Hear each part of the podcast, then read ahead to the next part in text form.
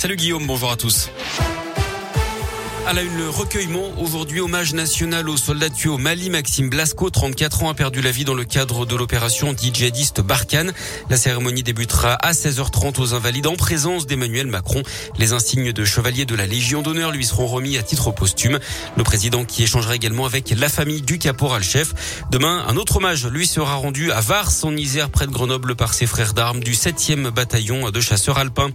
Lui avait été grièvement blessé à la tête à Rive de Gier, près de Givor la nuit du 14 mai dernier.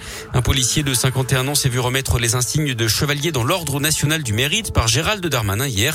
Ce brigadier chef était intervenu avec un équipage de police dans le quartier du Grand Pont pour tapage nocturne.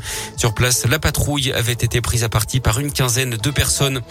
On connaît le candidat des écologistes à la présidentielle. Ce sera l'eurodéputé Yannick Jadot.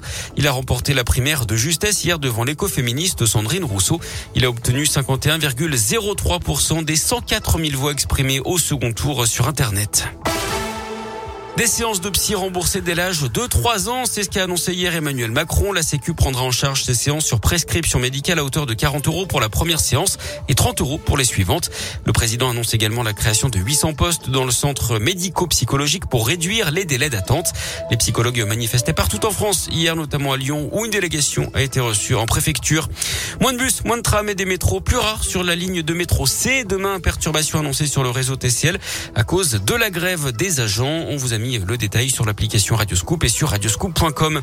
Cinq communes du Rhône reconnues en état de catastrophe naturelle. Villeurbanne, touchée par des inondations et des coulées de boue le 21 juin dernier. Condrieu et le Péréon les, 7, les 6 et 7 juillet. Châtillon et Dardier également qui ont subi des mouvements de terrain liés à la sécheresse et à la réhydratation des sols. C'était entre le 1er juillet et le 30 septembre 2020. Les sinistrés qui ont 9 jours désormais pour contacter leur assurance. Les suites du braquage raté d'un fourgon blindé à Solèze au sud de Lyon fin septembre sur la les trois suspects interpellés en flagrant délit ont été écroués d'après le progrès.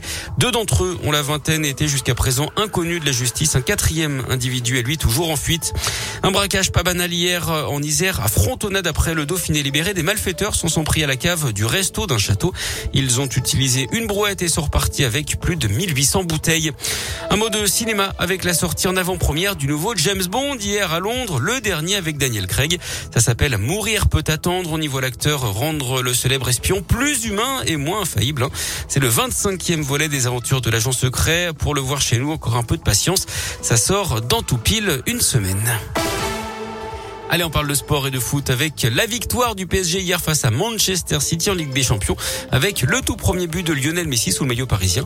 Victoire 2-0 du PSG puis à suivre ce soir Lille qui joue en Autriche à Salzbourg. Votre